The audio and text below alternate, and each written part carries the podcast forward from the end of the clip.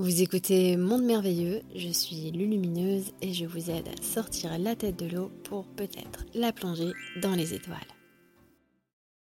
Comment savoir si on est dans le lâcher-prise ou juste en train de faire l'autruche?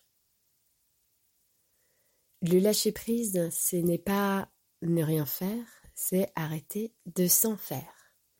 C'est lâcher prise sur tout le contrôle mental, le contrôle extérieur, c'est lâcher prise sur ce que l'on attend, sur ce que l'on souhaite. Mais ce lâcher-là s'opère dans toutes les craintes qu'on pourrait apposer à ses souhaits, dans toute l'attente qui pourrait nous créer des déceptions. Quand on lâche prise, on nourrit quelque chose de plus haut, de plus grand. On coopère avec la lumière de tout, avec ce cristal en soi, on rentre dans sa lumière et on lâche tout le reste.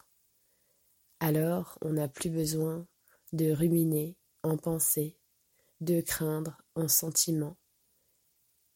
Et on communie comme ça, dans cette paix, avec confiance, avec foi. Et là vraiment on est dans le lâcher prise. Quand on fait l'autruche, on ne veut pas entendre. On se limite soi-même.